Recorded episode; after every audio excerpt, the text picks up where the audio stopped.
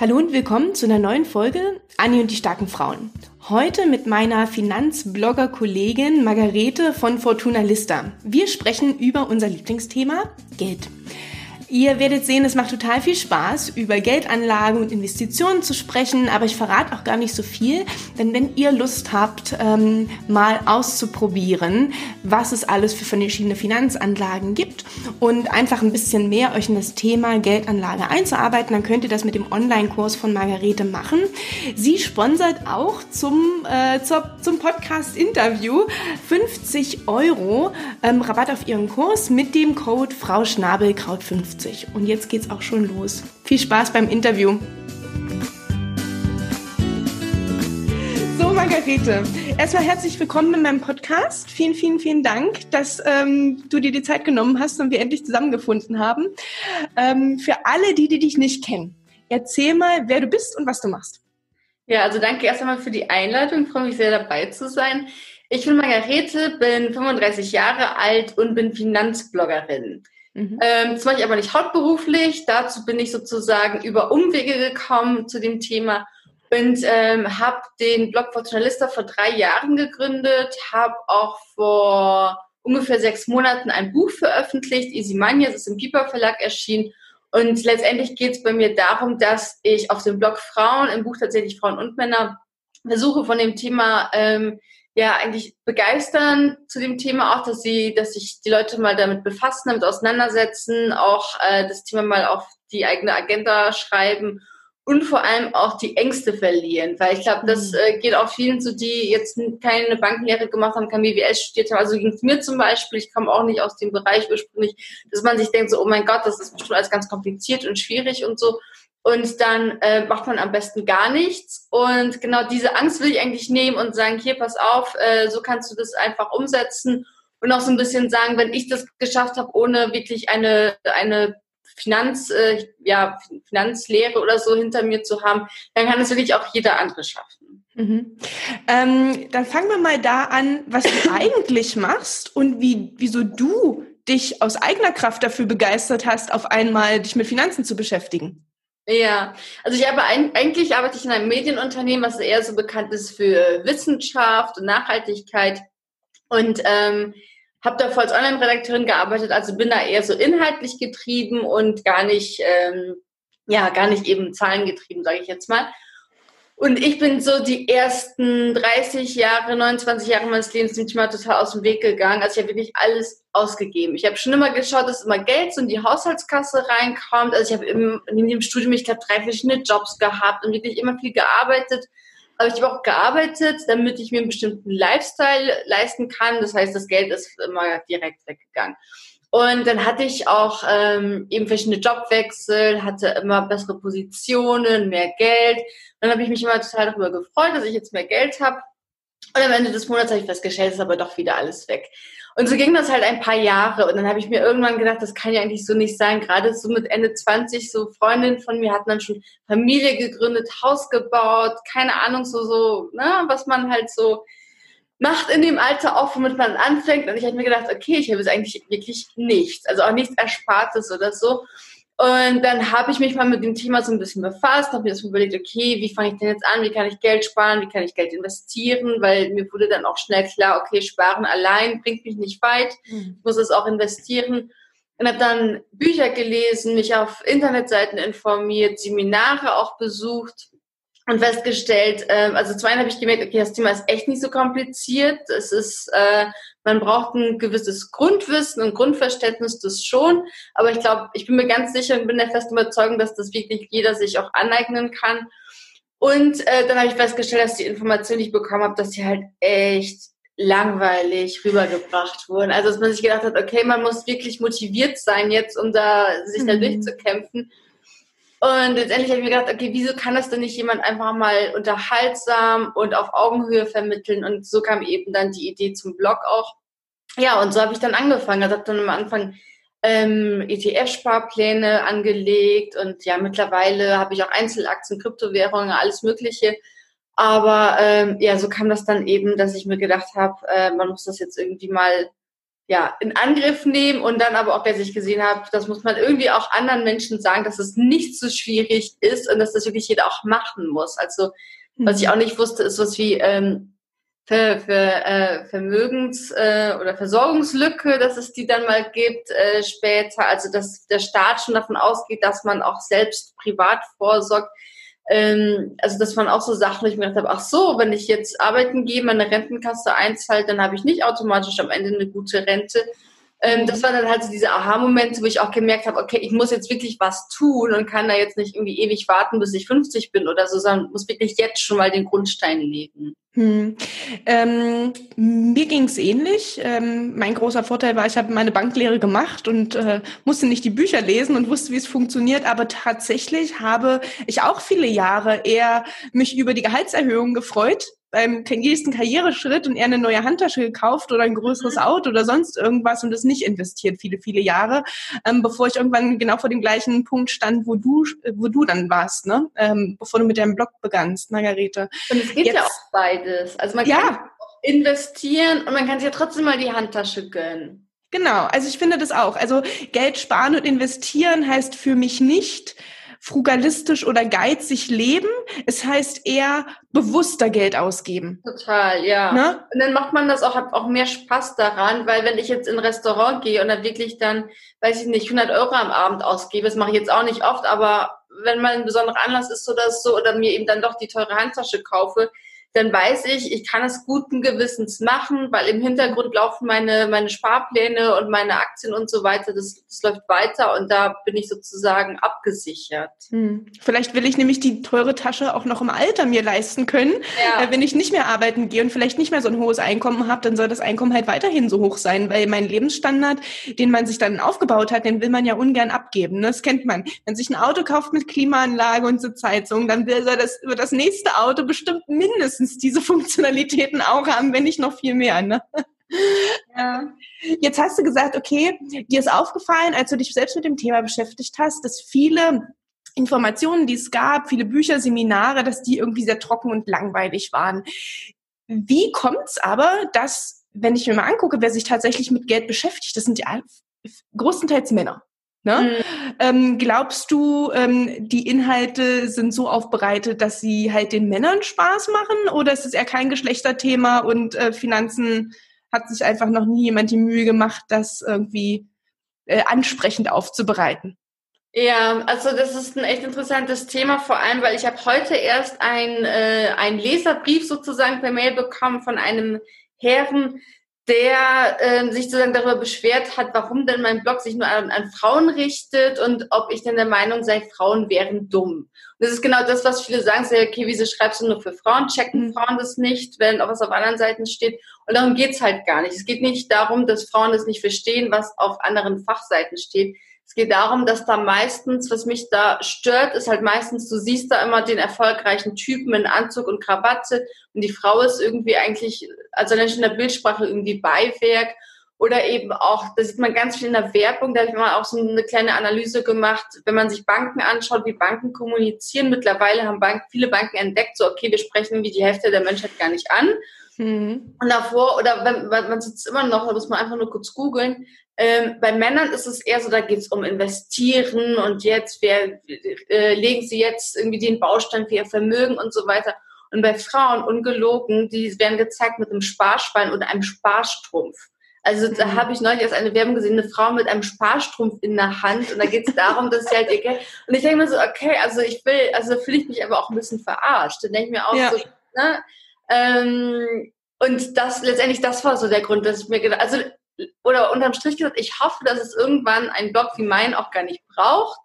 Aber ich sehe mhm. noch nicht die ausgewogene Informationsverbreitung oder so, dass man wirklich, ähm, sage ich mal, genderneutral die Menschen irgendwie da anspricht, sondern auch in vielen Büchern, es gibt auch viele Bücher, die ich gelesen habe zu dem Thema, die ich dann echt immer aus der Hand äh, widerlegen wollte, weil dann ging es um den pfiffigen Ingenieur und die fleißige Sekretärin und Hausfrau. Also so halt. Und da ja. denke ich auch so, okay, da habe ich persönlich keinen Bock drauf. Und mhm. vielleicht kann mich weder mit der fleißigen Sekretärin noch mit der braven Hausfrau identifizieren. Ja. Und das sind so Kleinigkeiten, die mich schon nerven. Also wie ich mir denke, okay, so will ich nicht angesprochen werden, ich brauche jetzt aber auch nicht das ultrafeministische, ähm, keine Ahnung, oder auch ähm, wo viele, was, was ich auch oft sehe, dass dann viele auch über Finanzteam für Frauen schreiben und dann halt einfach die Seite komplett pink einfärben oder so, ne? Mhm. Das finde ich, ja. Äh, schrube ich jetzt auch nicht an, aber halt einfach neutral ähm, die Information vermitteln und dann aber auch natürlich inhaltlich ist es ja schon so, glaube ich, dass Frauen nochmal anders abgeholt werden müssen. Also ich erlebe das viel, dass die meisten das Thema gar nicht so, entweder nicht auf der Agenda haben oder sich nicht trauen, darüber zu sprechen. Klassisches Frauenthema, so Geld, nee, ist mir nicht so wichtig, mir sind andere Dinge wichtig.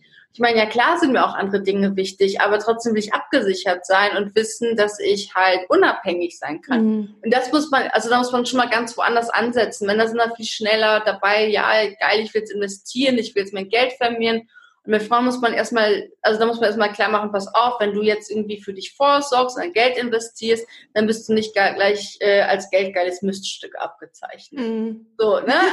ja. Also so muss man da echt teilweise ran, weil, weil das immer so, ja, aber ich will für meine Kinder vorsorgen und so weiter. aber gerade deshalb. Ne? Genau. Gerade deshalb sollte das Geld so wichtig sein, das sage ich auch immer. Ja, weil irgendwann müssen Kinder dann doch für einen vorsorgen, wenn man es selbst ja. nicht kann. Und bei Frauen ist es denken erst so irgendwie an die Kinder, an den Mann, an die Familie, an Freunde, Bekannte, Nachbarn, keine Ahnung, und dann irgendwann an sich selbst. Auch so, ich müsste eigentlich auch mal was irgendwie für mich tun. Mhm. Genau, also deswegen eben, ähm, ja, deswegen glaube ich, dass es halt tatsächlich momentan schon noch Inhalte gibt, die sich speziell an Frauen richten, die Frauen ernst nehmen, aber eben auch Themen ansprechen, die speziell, ähm, wo, wo auch Frauen noch mehr irgendwie äh, im Mittelpunkt stehen, auch das Thema Teilzeit. Also da hatte ich neulich mhm. auch ähm, bei der, auf der ähm, Instagram-Seite von meinem Verlag, vom Piper Verlag, ein, eine Live-Session, und dann kam auch bei vielen die Frage, okay, aber wie, wenn ich jetzt Teilzeit arbeite und kriege später weniger Rente? Ja, klar. Und das muss man ja erstmal vermitteln. Und der Mann, der sagt dann, ja, nee, Schatz, bleib zu Hause, du kannst dich um Kinder kümmern, ich gehe arbeiten, es reicht für uns beide. Und es geht ja auch gut, solange man verheiratet ist und alles super läuft. Mhm. Aber wenn dann nach 15 Jahren die, Jahren die Scheidung kommt, die Frau versucht wieder zu arbeiten, schafft das dann natürlich nicht nach 15 Jahren, wenn sie aus dem Beruf raus ist, ähm, wieder das gleiche Gehalt zu bekommen oder annähernd. Und dann ist auch noch die Rente nicht so äh, abgesichert, weil sie natürlich weniger Geld eingezahlt hat und so weiter.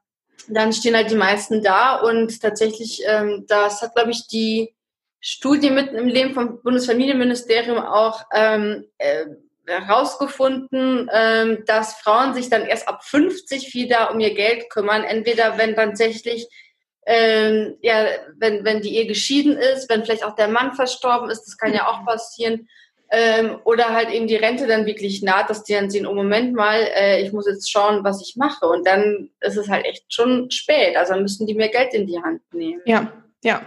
Ähm, was ich in, aus meiner Bankzeit noch weiß, ist, dass es unheimlich schwierig war. Gut, da war ich auch in anderen Positionen. Ne? Da war ich nicht der Blogger, der auf Augenhöhe geschrieben hat, sondern da war ich die äh, Verkäuferin in der Bankfiliale, die ihren Bausparvertrag an Mann kriegen wollte. Aber da habe ich schon gemerkt, dass es schwierig war, ähm, mit jungen Leuten über Altersvorsorge zu reden, weil das war ja noch so lange hin. Mhm. Ja? Und wie du gerade sagst, ähm, oftmals dann kurz vor äh, Tores Schluss, genau wie drei Tage vor Weihnachten, wenn alle denken, huch, es ist ja Weihnachten, ich müsste mhm. Geschenke kaufen, so, huch, die Rente steht bald vor der Tür, jetzt sehe ich meinen Rentenbescheid, da steht aber ja, stehen nur 1000 Euro drauf und nicht die 3000, die ich vorher verdient habe. Ähm, jetzt ist auch noch alles teurer geworden, mit 1000 Euro kann ich noch nicht mal das und das und das bezahlen. Ähm, das ist ja schon fast die Miete.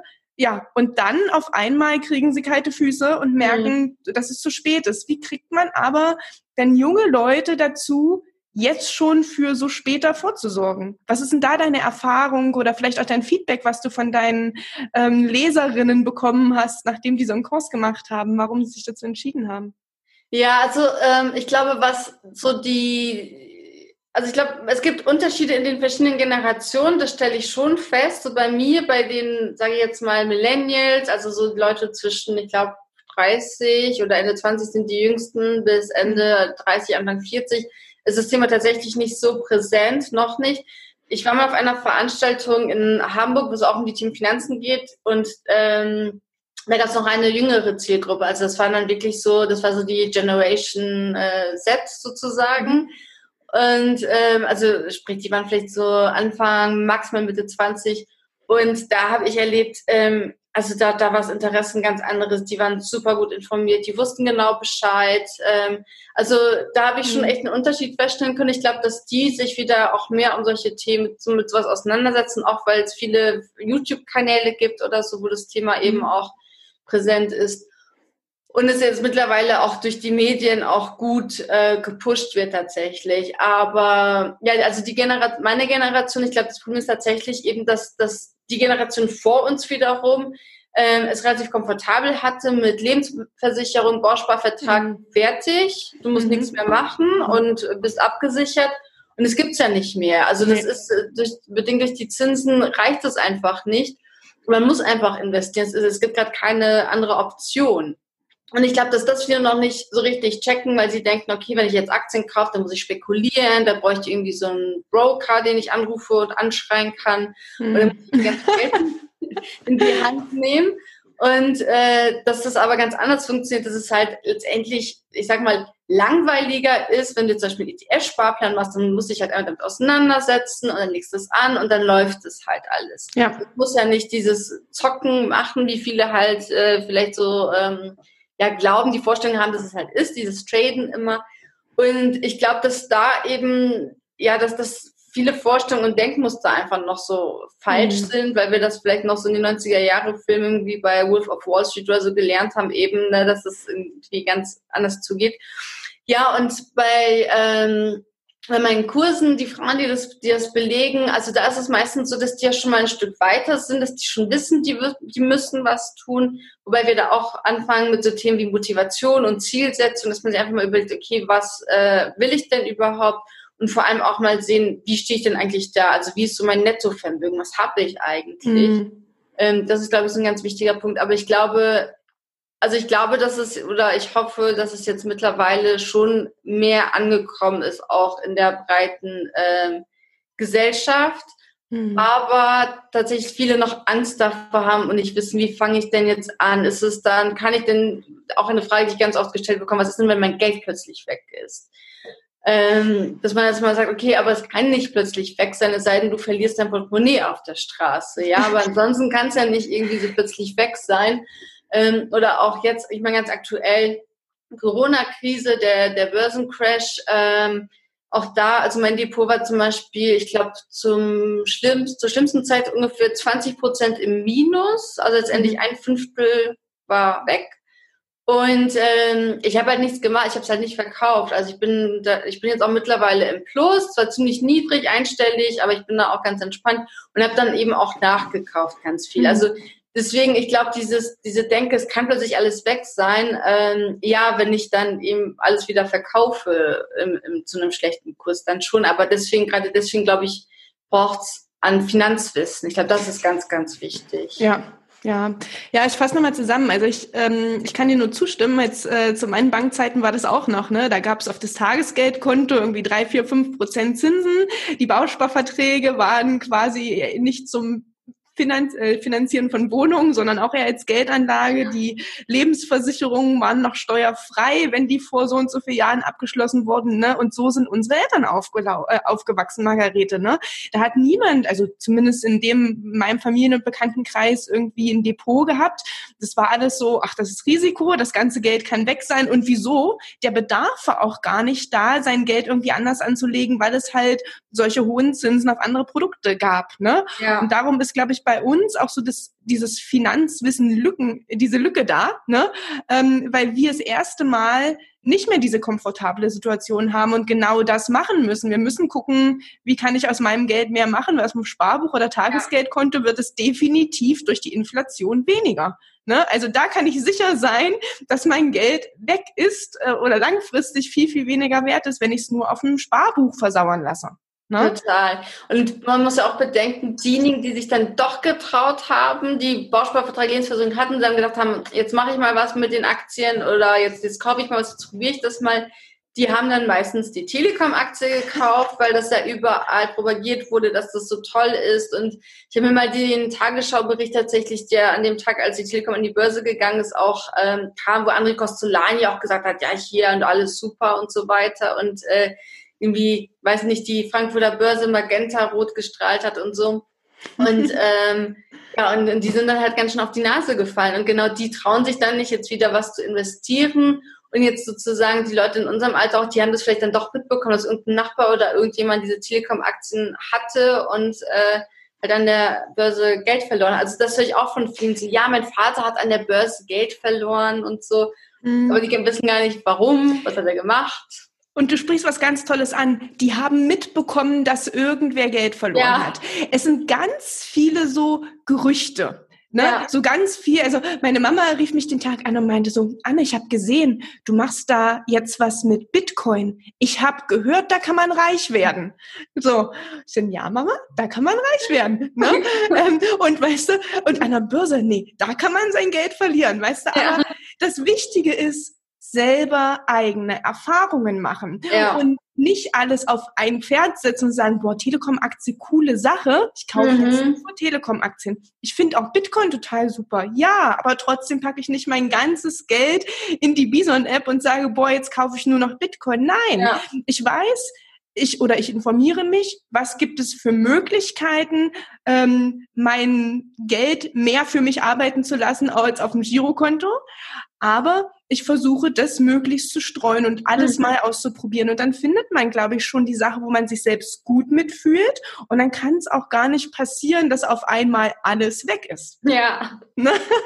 Was waren so deine Erkenntnis, Margarete, als du angefangen hast zu investieren? Weil ich weiß noch, als ich es damals gemacht habe, klar, ich hatte zwar eine Bank, meine Banklehre, aber als ich dann tatsächlich so die ersten Einzelaktien gekauft habe oder ETFs, das war schon ein komisches Gefühl. Ich habe irgendwie jeden Tag in mein Depot geguckt, habe gedacht, oh, Euro mehr, zwei Euro weniger, soll ich jetzt verkaufen, soll ich jetzt kaufen? Und mittlerweile bin ich da so tiefenentspannt, ob da jetzt minus 20, 30, 40 oder plus 50 Prozent steht. Das stört mich gar nicht mehr so. Wie war denn das bei dir emotional? Am Anfang genauso. Also ähm, ich weiß auch noch, ich habe auch jeden, also jetzt mehrfach am Tag reingeguckt. So am Anfang, ich habe so den ersten Monat ständig reingeguckt, immer wieder reingeschaut, wie ist denn der Kurs und dann hatte ich irgendwie gerade was gekauft und dann wird es sofort wieder rot gewesen. Also das kennt man ja, wenn man jetzt irgendwie so Aktien kauft und dann du hast sie gekauft, eine Minute später hast du schon Geld verloren sozusagen oder hast halt so einen Wertverlust drin. Ähm, und dann habe ich auch gedacht, so, huh, habe ich jetzt was falsch gemacht? Aber ne, klar, die Kurse bewegen sich ja ständig.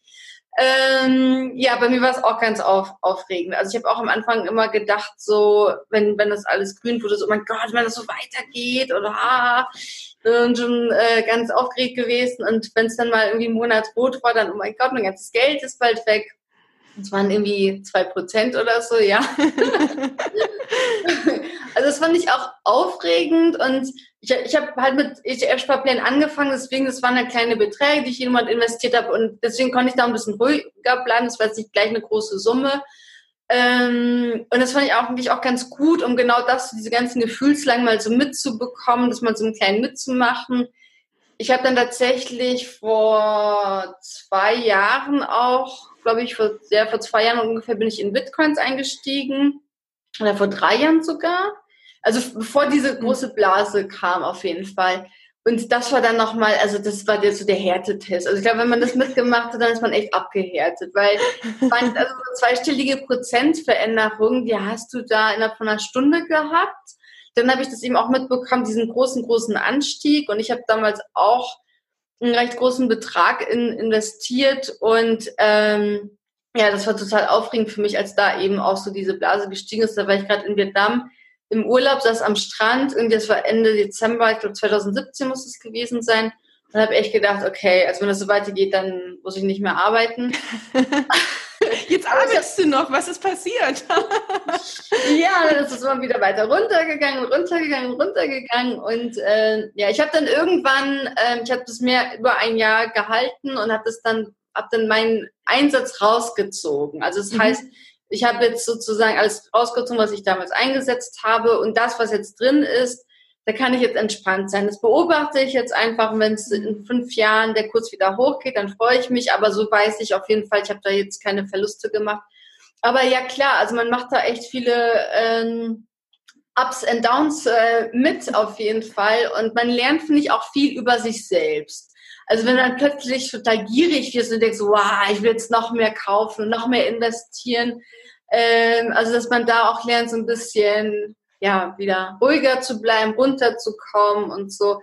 Und ich kriege das eben auch, da muss man auch wirklich aufpassen, ähm, bei vielen mit jetzt eben auch, wo der Börsencrash war vor, vor ein paar Wochen. Das haben, da haben mir so viel geschrieben, was für eine Aktie soll ich jetzt kaufen? Ich habe noch keine Ahnung von Aktien. Welche soll ich kaufen? Und ich denke mir so, oh mein Gott, am besten gar keine, wenn du keine Ahnung hast. Und ja. erstmal erstmal in das eigene Wissen investieren, weil ja, also ich, ich bin mal echt gespannt oder mich würde mal interessieren, wie viele da jetzt auch plötzlich schnell eingestiegen sind und sich denken, okay, ich kaufe jetzt einfach irgendeine Aktie, weil irgendjemand von dieser Aktie erzählt hat oder irgendeine Analyse gemacht hat oder sagt, das ist jetzt die sicherste Aktie der Welt.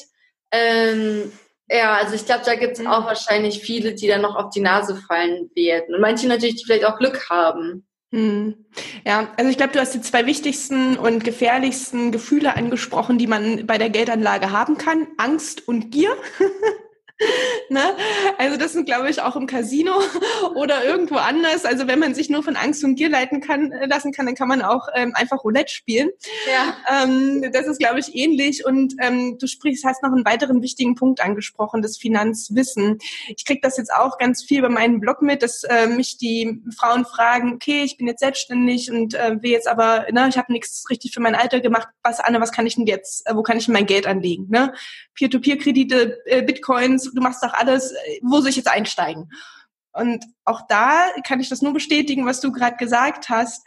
Ähm, ich werde den Teufel tun und irgendwas empfehlen und sagen, okay, es ist jetzt die Aktie oder es ist der Bitcoin. Und jedes Mal sehe ich die enttäuschten Gesichter der Frauen, die sagen, wie, du gibst mir jetzt keine Empfehlung, was ich kaufen soll. Du machst doch das, du weißt doch das. Ja, ich weiß das für mich, weil ja. Das Wissen habe, weil ich mein komplettes Portfolio kenne, weil ich weiß auch, und was für mich wichtig ist, muss nicht für, das, für die Frau oder für den Mann gegenüber wichtig sein. Ne? Jeder hat eine, eine andere Lebenssituation. Jeder hat, ähm, es gibt Familien, ähm, die jetzt für die Kinder da sein müssen. Ne? Ich bin alleine, muss nur für mich sorgen. Ich bin in einem bestimmten Alter und habe ein bestimmtes Einkommen, ja. eine bestimmte Ausgabensituation. Und das spielt alles mit rein. Und es gibt nicht das ist die richtige Anlage und das ist die falsche und das ist ein guter ETF und das ist ein schlechter ETF. Es kommt immer drauf an. Mhm. Und diese Antwort ist oftmals sehe ich zumindest in meinem Gegenüber so unbefriedigend, weil die nicht hören wollen. Naja, es kommt drauf an. Was mhm. willst du denn damit?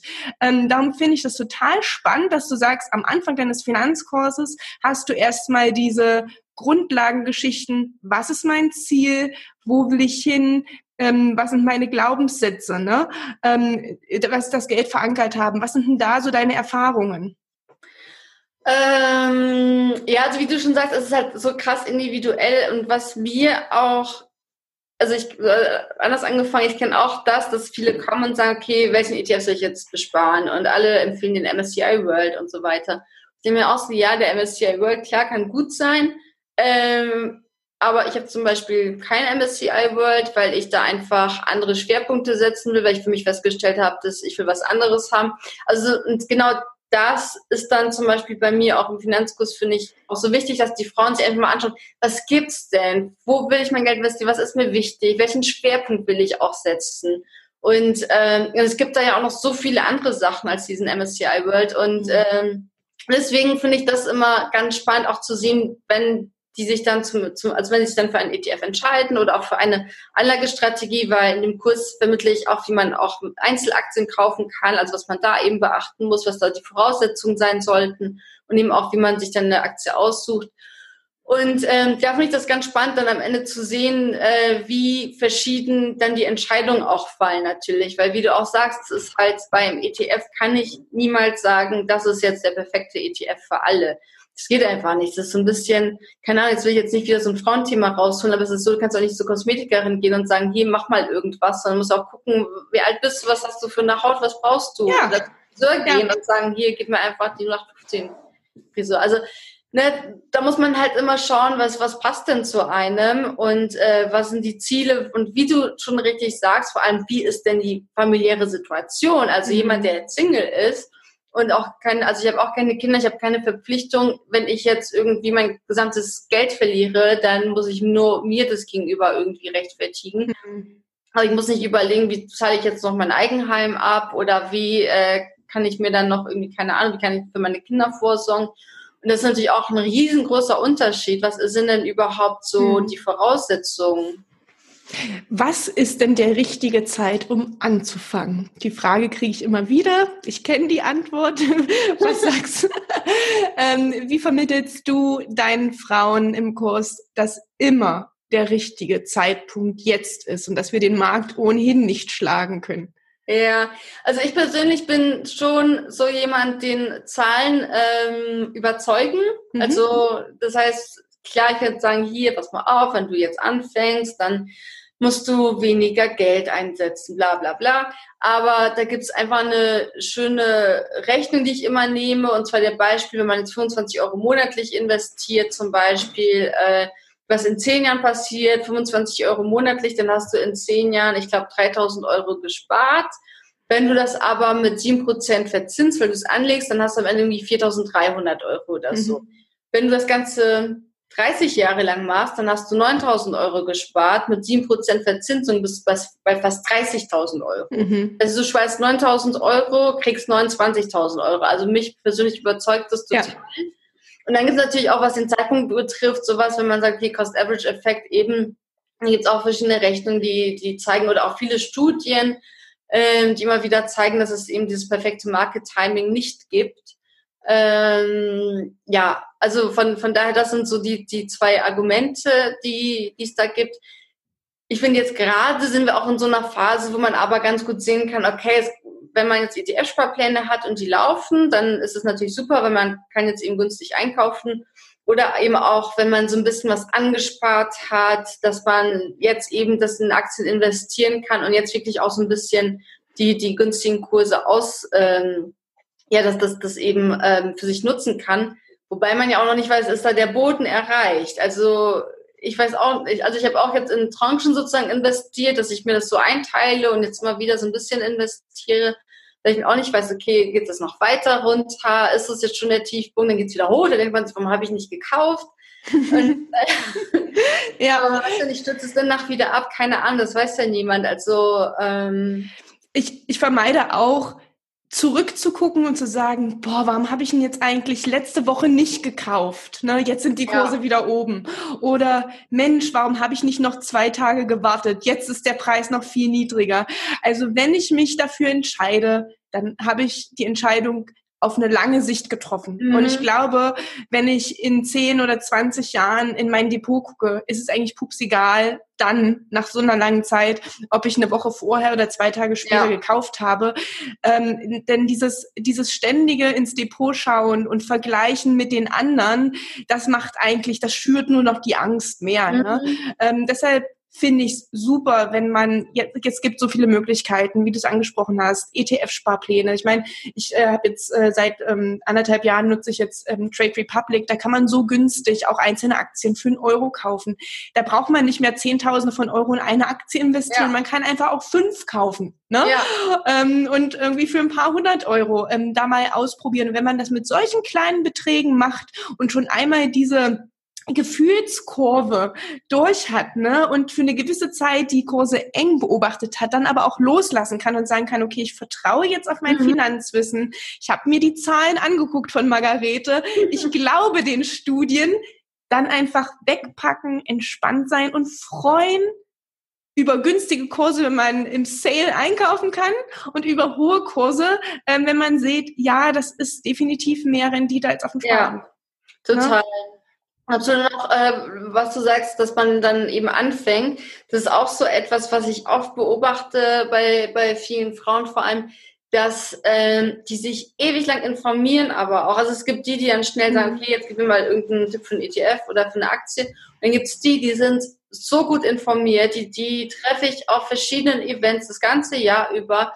Und beim ersten Mal informieren sie sich noch, beim zweiten Mal informieren sie sich noch, beim dritten Mal nach einem halben Jahr sagen sie, ja, wir müssen uns immer noch informieren. Ich denke mir, ja, worüber denn noch? Also es ist, da gibt es auch diesen Spruch, das hat, glaube ich, ich weiß nicht mehr, wer es gesagt hat, irgend, äh, irgendeine Finanzexperte hat es mal gesagt, von wegen, dass die meisten Leute gar nicht wissen, wie wenig sie nur wissen müssen. Mhm. Und ähm, das alle denken, oh Gott, ich muss jetzt alles wirklich auswendig lernen und jede Aktienkennzahlen auswendig kennen und so weiter. Aber man muss gar nicht so viel wissen. Man braucht ein solides Basiswissen, das auf jeden Fall, weil sonst läuft man echt Gefahr, dass man irgendwie dann auch durchdreht und wenn alles auf Rot steht, alles verkauft oder so. Aber ähm, ja, es ist jetzt wirklich keine, keine Raketenwissenschaft irgendwie. Mhm. Also na, das, das, das äh, schaffen viele. Und ja, und das Problem bei Frauen ist einfach, dass sie sich informieren und informieren und informieren, aber nicht und anfangen. Nicht machen. Ja, und einfach Angst haben, so, ja, aber wenn ich jetzt auf die falsche Aktie setze. Ja, mein Gott, man setzt ja nicht gleich irgendwie seine gesamten Ersparnisse oder verkauft nicht sein Eigenheim und setzt es auf diese ein, eine Aktie. Hm. Ja, und wenn es dann mal runtergeht, Ah, dann geht's ja. halt mal runter. Ja, ich habe neulich ähm, mit einer mit einer Klientin so über Risiko gesprochen. Dann habe ich gesagt, na, es gibt ja mehrere Risiken. Ne? Einmal so eine so eine Risiko bei einer normalen Aktie, ne? das das unternehmerische Risiko, das ist, was man hat, die Marktschwankungen, die da drinnen sind, vielleicht auch noch ein Währungsrisiko, ja.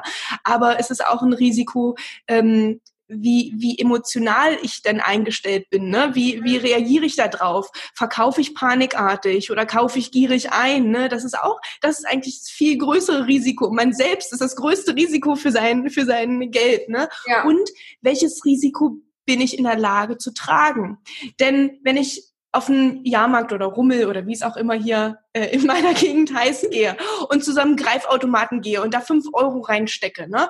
und äh, das Kuscheltier nicht kriege, ja, dann sind die fünf Euro weg. Oh, jetzt hast du fünf Euro verloren. War das schlimm? Nein. Ne? Ähm, und genauso ist es mit, äh, mit diesen kleinen Beträgen ja an der Börse auch. Welches Risiko kann ich tragen? Wenn ja. ich keine Schulden habe, wenn ich mehr verdiene, als ich ausgebe, wenn ich eine vernünftige Rücklage kurzfristig auf dem Tagesgeldkonto habe, dann ist es kein Risiko, 25 Euro in ein ETF zu finanzieren. Denn wenn der nur auf 15 Euro runter ist, dann kann ich meine Miete trotzdem weiterhin bezahlen. Ja. Ich kann das Risiko tragen. Total, ne? total. Also das, das erlebe ich auch oft. Also so die, die Frage nach Prioritäten auch in meinem Freundes- und Bekanntenkreis muss ich leider sagen, äh, also da habe ich auch so ähm, gute Freundinnen, die von Anfang an auch sozusagen meine Reise mitbekommen haben eben und die auch wirklich gut verdienen, die mehrere hundert Euro im Monat zur freien Verfügung haben, die sie für irgendwas ausgeben können. Und dann sagen, ja, was soll ich jetzt wirklich diese 25 Euro im Monat investieren? Und wenn das Geld dann weg ist, ich mir auch so 25 Euro in München, das hast du ausgegeben, wenn du in eine Bar gehst und zwei Cocktails trinkst. Du denkst du den nächsten Tag ja auch nicht, ah, war das jetzt wirklich die gute Idee, was jetzt gut investiert? Ich meine, gut, vielleicht wegen den Kopfschmerzen denkt man sich. Aber ansonsten, wie schnell geben viele Leute 25 oder 50 oder 100 Euro aus, um drüber nachzudenken für irgendwas, ja. für irgendein Konzertticket oder so. Und dann, ähm, aber dann, ja, aber wenn ich das Geld jetzt investiere, das ist dann ja riskant. Und dann denke ich mir aus, okay, was ist denn riskanter, dass ich dann mich einen Monat lang drüber, drüber ärgere vielleicht, äh, weil, weil die Kurse gerade rot sind, oder dass ich das wirklich so aufschiebe und irgendwann mhm. feststelle mit 50, oh, ich habe ja nichts gemacht, äh, ich war jetzt irgendwie jeden Monat auf einem tollen Konzert oder habe mir eine tolle Jacke oder Handtasche gekauft oder Schuhe, aber habe irgendwie gar nicht für mich vorgesorgt. Hm. Ja, dieses, ähm, oh, jetzt habe ich den Faden verloren. 50 Euro. Hm. 50 Euro lieber ja, für einen Restaurantbesuch oder so investieren, statt in die eigene Zukunft. Und da ist man, finde ich, sich selbst ja. auch gegenüber ähm, das schuldig, also seinem eigenen Ich, seinem späteren Ich, dass man irgendwie auch sagt. Also ich kenne niemanden, der gesagt hat, oh Gott, ich bereue es voll, dass ich so viel Geld gespart habe. Habe ich noch nie mhm. gehört. nee, nee, ich auch nicht, ich auch nicht. Jetzt, ähm, jetzt Margarete, hast du ein paar Erfolgsstories äh, von deinem Kurs, irgendwie Frauen, die dir im Nachhinein gedankt haben oder gesagt haben, ey cool, jetzt, äh, jetzt habe ich das endlich gemacht. Hast, kannst du da was berichten?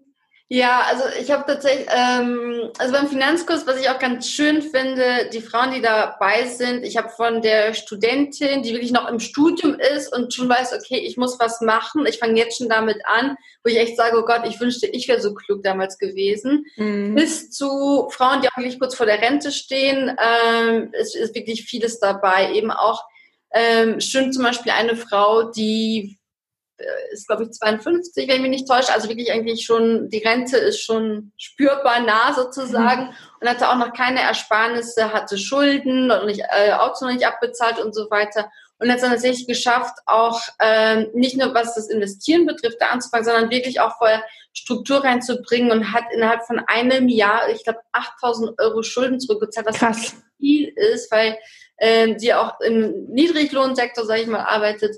Also da viel Geld zurückgezahlt und dann eben auch angefangen, auch mit 25 Euro nur einen Sparplan einzurichten und hat äh, wenige Monate später noch einen zweiten eingerichtet für ihre Tochter, was ich den, den im Studium war, was ich auch total cool fand, weil die schöne ja. Idee. Ähm, ja, also da gibt es eigentlich verschiedene Geschichten eben auch von, von Frauen, die wirklich, ähm, ja, die, die noch relativ am Anfang ihrer Berufskarriere, sag ich mal, stehen. Also mhm. Also bei mir im Finanzkurs kommt auch das Thema, wie kann man sein Geld vermehren vor. Also sprich, mhm. ähm, wenn ich jetzt irgendwie sage, ich habe jetzt wirklich kein Geld übrig, auch nicht die 25 Euro, oder ich will eben mehr Geld zum Investieren, dann was kann ich da machen? Und ähm, da gibt es zum Beispiel auch noch ein extra Modul, wo es um Gehaltsverhandlungen geht. Mhm. Ähm, das finde ich also auch so ein Punkt, dass viele Frauen wie, wo die sich denken, ja gut, aber hm, ich warte einfach mal, bis eine kommt. Die wird nicht kommen, wenn ich nicht aktiv einfordere.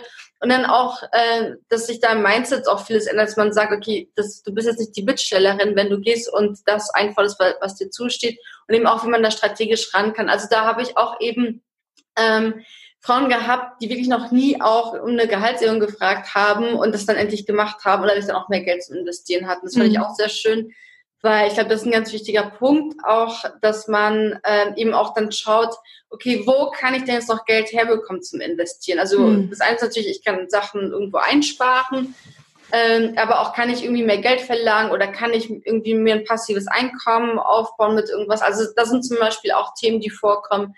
Ähm, was mir eben auch wichtig ist, dass man einfach mal so Impulse setzt und, und Anregungen gibt und halt eben auch weg aus dieser Opferrolle zu, es ist alles so schlimm, ich habe kein Geld, ich weiß nicht, was ich machen soll, zu, okay, pass auf, hier kriegst du die Struktur und dann hast du ein paar Ideen. Ja. Ähm, klar, umsetzen muss das am, äh, am Ende jede selbst, aber das finde ich halt schön, diese Transformation dann zu sehen von so, ah, ich, ich weiß gar nicht wie und wo und was und habe eigentlich nichts zu, okay, jetzt hat man dann doch Wege gefunden, dass es ja. doch irgendwie geht. Ja, äh, wie du ansprichst, ne, das ist ja in ganz vielen Ecken. Ich kann schauen, ähm, das ist äh, ein Thema gewesen und jetzt weiß ich auch, was ich vorhin noch sagen wollte. Erstmal das Bewusstsein für die eigene Finanzlage zu schaffen. Mhm. Und ähm, indem man sich erstmal anguckt, okay, wie viel Geld kommt denn rein? Okay, wo gibt's Möglichkeiten, um das zu vermehren? So zum Beispiel mal seinen Chef zu sagen, ey, ich habe ja. hier super Arbeit geleistet, die Probezeit ist vorbei oder ich bin schon zwei, drei Jahre da, mein Kollege wurde befördert, was ist denn mit mir? Ne? Ja. Ähm, also sowas zu machen, aber auch andererseits zu gucken, was gibt man denn aus? Denn das war, äh, das war ja vorhin noch der Punkt, oh, 25 Euro, wenn ich die, mhm. ne, wenn ich die jetzt irgendwie verliere. Und ähm, wenn man sich erstmal bewusst macht, was man ausgibt, egal ob man das über einen Haushaltsplan macht oder ob man es schnell in eine App eintippt oder sich einfach so notiert. Ich war oder viele meiner Klientinnen waren danach total erstaunt, wie viel Geld sie eigentlich hier und da ausgeben. Mhm. Das haben die, haben viele nicht im Blick, weil viel mit Karte bezahlt wird. Ne? Ja. Und als ich dann gesagt habe, okay, und jetzt ist deine Aufgabe auch mal durch deine fixen Kosten zu gehen, ne? weil das, das meiste, was man im Kopf hat, ist vielleicht okay, ähm, vielleicht äh, die Miete und Strom und Internet und vielleicht auch noch das Handy. Aber viele kamen dann zurück und meinen, oh, ich habe gesehen, hier gehen immer fünf Euro ab von meinem Konto. Ich weiß gar nicht, was das ist. Handyversicherung. Genau, irgendwelche Versicherungen, ähm, irgendwelche Abos, irgendwann was abgeschlossen wurde über Klick hier, Klick da mhm. und äh, nicht gecheckt wurde, weil gerade so eine kleinen Beträge, die fallen ja dann schon nicht ins Gewicht. Ach, na ja, es sind nur 20 Euro für das Fitnessstudio. Ja, seit wann bist du da hingegangen? Na, schon zwei Jahre nicht. Okay, mhm. dann rechne mal aus. Zwei mal 24, ne? Äh, oder ne, 20 mal 24. Und ähm, das ist auch noch ein wichtiger Punkt, finde ich, dieses erstmal überhaupt mit dem Thema sich zu beschäftigen und dann schon die Erfolge zu feiern und zu sagen, ey, ich habe jetzt hier drei Verträge gekündigt und jetzt spare ich so viel Geld und das, was ich da unbewusst ausgegeben habe seit Monaten, die 25 Euro nehme ich mir jetzt und packen wir in den ETF. Ja. Total. Also gerade diese Versicherung, also auch das ist übrigens Thema im Finanzkurs, dass wir auch mal durchgehen, was brauche ich denn an Versicherung, was brauche ich nicht, weil tatsächlich Handyversicherung, ich hatte auch mal eine Handyversicherung, braucht kein Mensch. Also auch wenn ich mir für 1200 Euro irgendwie ein neues iPhone hole, diese Handyversicherung funktionieren halt nur, dass sie den, den, den aktuellen Wert absichern. Und ich hatte tatsächlich eine gehabt und kurz bevor mein Vertrag auslief, ist mein Handy kaputt gegangen. Also das Display ist einfach kaputt gegangen. Es war auch ein iPhone, ich weiß nicht warum. Dann habe ich diese Handyversicherungsgesellschaft kontaktiert und dann musste ich erstmal irgendwie die, also ich habe ganz lange E-Mail von denen bekommen, was die alles von mir haben wollten. Wie es kaputt gegangen ist, dann wirklich musste ich das irgendwo hinbringen. Da sollte ich es hinbringen? Ich habe es am Ende nicht gemacht, dass da es nochmal untersucht wird, ob ich wirklich nicht irgendwie mit dem Hammer draufgehauen habe oder so, keine Ahnung. Und er hätte dann nur den, den Gegenwert bekommen, ja. Und jeder, der irgendwie ein zwei Jahre altes Handy sich kauft, der sieht, was das noch für einen Wert hat. Also der, der Wertverlust, der ist der genauso wie beim Auto. Mhm. Also es ist wirklich schnell passiert. Also ich glaube, da ist die Investition zum Beispiel in eine gute Handyhülle viel besser als, als in so eine Handyversicherung. Und viele haben die dann laufen und wissen gar nicht, dass es die noch gibt. Und es sind dann irgendwie, ich glaube auch 60 Euro zahlt man da im, im Jahr oder so für so eine Handyversicherung. Oder was ich auch hatte, ich habe äh, gestern ein Badminton-Schlägerset äh, bestellt bei Amazon, damit man jetzt ein bisschen im Frühling draußen sein kann. Auch ich habe es gesehen. Hast du den Post irgendwie gesehen? Und dann kam da auf einmal, also es hat das gekostet, ich glaube 30 Euro, ja, ein schickes Badminton-Set. Und auf einmal poppt bei Amazon so auf, ja, ob ich das versichern möchte für 7 Euro im Jahr ich mir auch gedacht, so, okay, also ich habe nicht vor, damit jemand zu verprügelt oder damit drauf einzuhauen. Also und wenn es kaputt geht irgendwann, dann dann hole ich mir halt neu. Aber wenn man, man das für jedes Teil macht, wenn ich mir jedes Mal, wenn ich mir irgendwas bestelle, eine Versicherung abschließe, dann zahle ich mir 100 Euro im Monat für eine Versicherung und ja, und am Ende ist, kriege ich da sowieso im Schadensfall kaum was dafür. Ja, dann lieber für die Versicherung oder in die Versicherung investieren, die wichtig sind. Sowas ja. wie eine Berufsunfähigkeit, eine Haftpflichtversicherung, ja. Rechtsschutz, ne? Oder Betriebshaftpflicht, ähm, wie bei mir als Selbstständige, ne? Solche Versicherungen sind vielleicht wichtig. Mhm. Ähm, oder eine Krankenversicherung, aber, aber keine Handyversicherung. Ja, Stimmt. total. Also vor allem diese Versicherungen, wo man was kauft, und so, ach übrigens hier noch für ein paar Euro, möchtest du das noch haben? Und man man denkt sich, also gerade bei Amazon, da muss man sich ja nur einmal verklicken oder so oder geht da zu schnell durch und auf einmal ist noch eine Versicherung an der Backe, die du gar nicht mhm. haben willst. Ja. Und, ähm, und viele der Frauen, mit denen ich dann darüber gesprochen habe, die fanden diese Übung, sich selbst mal hinzusetzen und zu sagen, okay, was geht mir von meinem Konto ab, sehr unangenehm, weil sie sich dann schlecht gefühlt haben, wie, oh, war ich blöd, dass ich eine Handyversicherung mhm. abgeschlossen habe. Nein, Du bist jetzt einfach nur schlauer, beziehungsweise vielleicht war das Abo für das Fitnessstudio damals das Richtige für dich. Ja. Aber jetzt ist man in einer anderen Situation und ich glaube, das ist auch noch ein ganz wichtiger Punkt, den ich kurz ansprechen will. Jede Finanzentscheidung, die man jetzt trifft, die ist für einen in jetzt der jetzigen Lebenssituation die richtige. Ja. Und deshalb macht man auch nicht eine Finanzentscheidung und denkt sich, geil, fürs Alter vorgesorgt, mhm. in 50 Jahren gucke ich wieder rein. Nein, das ist eine Sache, da muss man kontinuierlich, ähm, sage ich mal, dranbleiben und jedes Mal, wenn sich das Einkommen ändert, wenn sich persönliche Situationen ändert oder auch die Ziele im Leben, muss man ja. entsprechend seine Sachen anpassen. Ne? Ja. Und, ähm, und, und das heißt aber nicht, dass ich da stundenlang irgendwelche Literatur studieren muss mhm. oder BWL studiert haben muss. Ich gucke fünf Minuten im Monat in mein Depot und meine Anlagen. Und das Einzige, mhm. was ich mache, ist vielleicht Sparraten erhöhen ja. oder sagen, ah, nee, ich entscheide mich jetzt mal für die Aktie und nicht für die andere. Mehr mhm. nicht. Ja. Deine Erfahrungen? Ja, eigentlich genauso. Also viele ähm, unterschätzen da auch oder überschätzen den Aufwand, den sie letztendlich da haben müssen, dass ich auch denke, ich muss mich dann den ganzen Tag damit beschäftigen. Also ich habe auch keinen Bock, mir ständig Aktienkurse anzuschauen. Ähm, ich mache auch, also klar, jetzt während der Corona-Krise habe ich mich wieder mehr damit beschäftigt, habe wieder geguckt, okay, was, was kann ich kaufen? Ähm, aber ansonsten mache ich das genauso wie du. Ich schaue vielleicht einmal im Monat rein. Also ich habe auch verschiedene Aktiendepots, einen Robo-Advisor, den ich nutze und schaue da halt eben so einmal im Monat rein, dem mir okay passt. Hm. Ähm, bei mir hat sich jetzt in den letzten Jahren auch die Situation nicht geändert, aber ne, wie gesagt, wenn dann mal, wenn man eben mal weniger verdient oder es sind mal Kinder da oder man will sich ein Haus kaufen oder so, da muss man natürlich schauen, okay, wie, wie ähm, streut man das Risiko anders? Also da habe ich zum Beispiel auch die Erfahrung gemacht, ähm, oder kommt, habe ich auch auf die Frage bekommen von Frauen, die Ende 50, Anfang 60 sind und die dann sagen, okay, ich will mein Geld jetzt investieren. Soll ich ETFs kaufen? Und dann denke ich mir, oh mein Gott, ich kann es auf gar keinen Fall beantworten, weil das ist was, was wirklich so krass persönlich ist. Ähm, letztendlich grundsätzlich sagt man, okay, in dem Alter geht es eher um Werterhalt statt Wertzuwachs. Also dass man dann nicht mhm. sagt, okay, jetzt irgendwie holst du dir noch eine geile Aktie rein oder so, mit der du Rendite machen kannst, sondern dass man dann irgendwie schauen muss, was ist da und wie hält man das.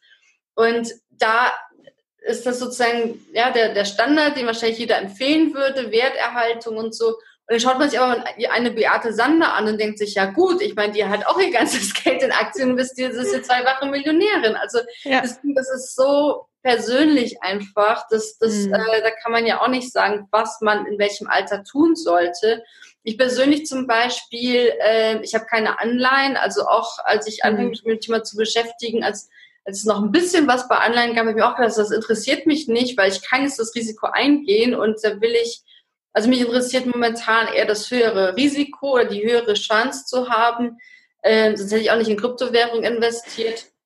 Mhm. Und äh, das ist halt sowas, das, äh, das kann halt, also das kann einem niemand beantworten. Also auch da gibt es eben keinen Fahrplan oder keinen Test oder keinen Flowchart, den du hast und dann sagst, okay, das ist jetzt meine persönliche Risikobereitschaft, sondern das ist ein persönliches Gefühl und ich glaube, man erfährt auch erst dann, was man wirklich tragen kann, wenn man einfach mal anfängt zu investieren und sieht, okay, bleibe ich jetzt ruhig, wenn mein, wenn mein Depot irgendwie im zweistelligen Minusbereich ist, da flippe ich komplett aus und habe schlaflose ja. Nächte, weil auch dann ist es vielleicht auch nicht das Richtige. Dann sollte ich vielleicht doch so ein bisschen umswitchen. Hm. Ähm, bevor wir jetzt zum Abschluss kommen, eine Frage, die ich immer wieder kriege, ähm, wo ich auch genau wieder antworte mit es kommt drauf an, wie stehst du zu Gold? Viele der Frauen, die dann anfangen, sich mit ähm, äh, Investitionen auseinanderzusetzen, sagen dann zu mir, ja, aber ich habe gehört, man soll lieber in Rohstoffe investieren. Ähm, ich kaufe lieber Gold als Aktien, weil die verlieren nicht an Wert. Mhm. Wie stehst denn du dazu? Ja, also Gold ist natürlich schon auch sehr, oder sehr krassen Schwankungen, wenn man sich das jetzt mal anschaut. Auch jetzt äh, normalerweise, wo alle sagen, okay, wenn es an der Börse irgendwie turbulent wird, dann, dann investieren alle in Gold, aber komischerweise, Goldpreis geht auch runter, Ölpreis fliegen gerade auch runter. Also es sind, ich glaube, man, es ist, es ist immer schwer zu ver vergleichen mit der Vergangenheit.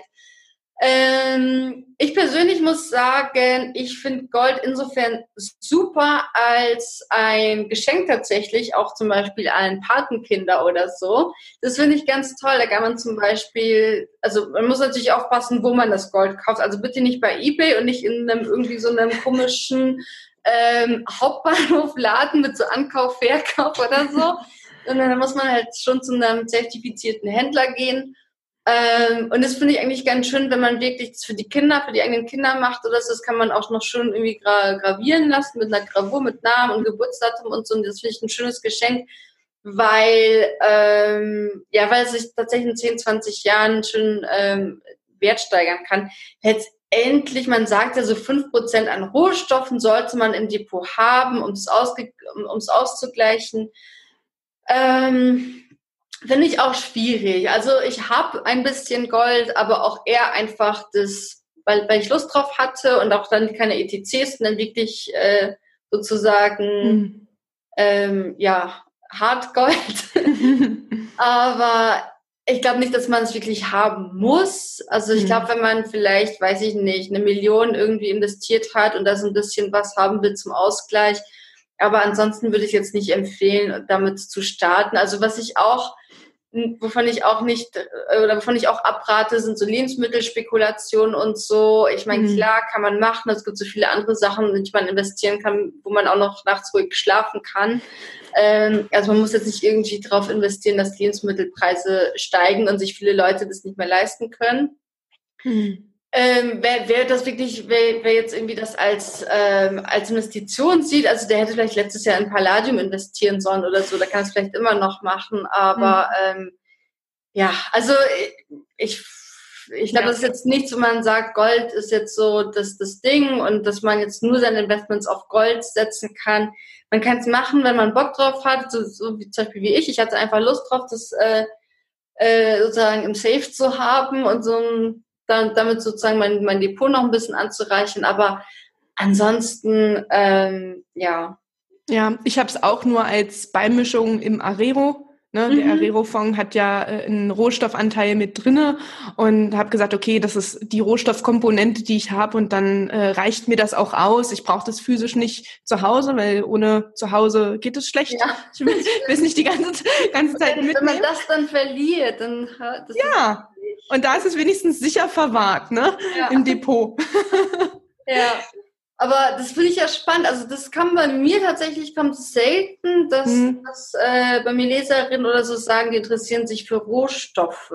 Hm. Rohstoffe und Immobilien kam in letzter Zeit dann auch oft, weil ähm, weil es dann immer hieß, ja, ähm, das ist halt ist, da haben sie irgendwie ein größeres Sicherheitsempfinden, weil gerade jetzt mit der Corona-Krise, ne, ähm, ist äh, ja keine Ahnung, die Börse crasht, aber wenn jetzt hier mal alles zusammenbricht, wenn ich Immobilien habe und Gold, dann ist für mich gesorgt. Dann habe ich überlegt, yeah. okay, wenn ich noch mit, wenn ich irgendwann mal zum Bäcker gehe und mit Gold bezahlen muss, dann habe ich ein ganz anderes Problem oder dann haben wir ein ganz anderes Problem. Ja.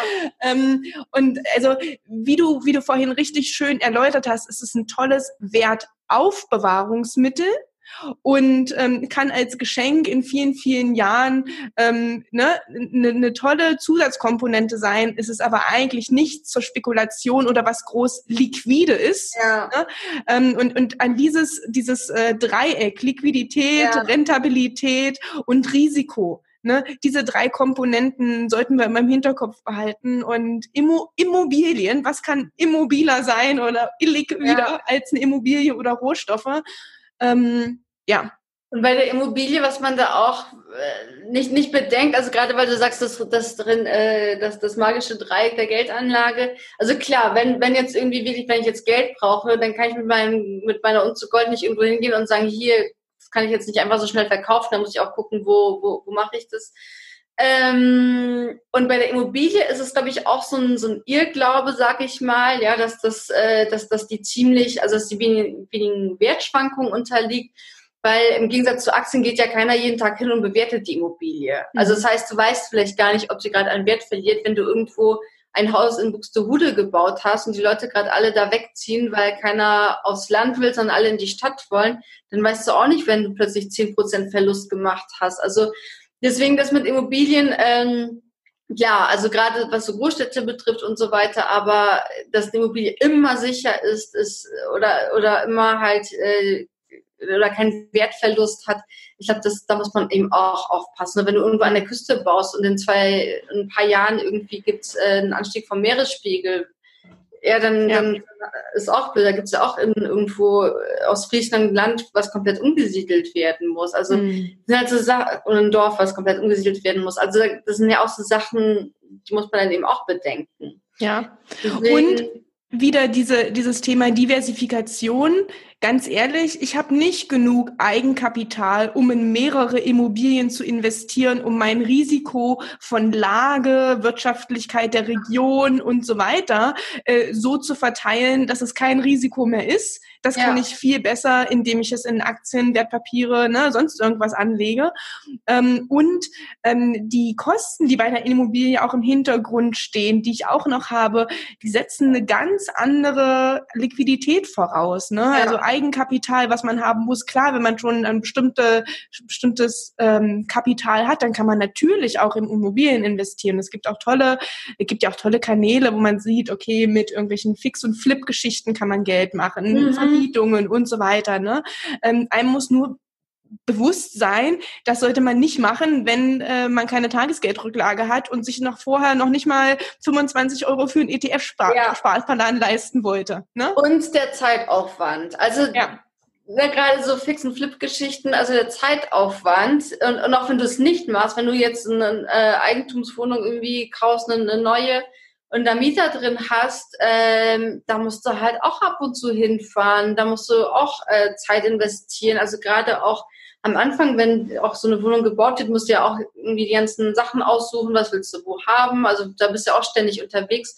Ich wohne in München, also ich will jetzt keine Immobilie in München kaufen. Das heißt, die Alternative wäre irgendwo außerhalb. Das heißt, da muss ich dann immer hinfahren. Dann kann ich nicht plötzlich sagen, ich komme mal vorbei. Und äh, dann, ja, also von daher, ich besitze keine Immobilien. Ich habe das momentan auch nicht vor, ähm, weil es mir einfach auch zu viel Aufwand ist. Also hm.